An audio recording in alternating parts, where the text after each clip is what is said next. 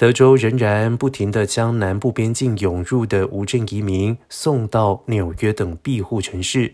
纽约市游民避难所系统几乎崩溃。市长亚当斯表示，德州此举已经是人为的人道主义灾难，需要全美使用各种可能手段合作解决。纽约市府已经开放二十三处紧急庇护所，可能再开放三十八处。亚当斯表示，正研究哪种游轮可作为合法临时住处。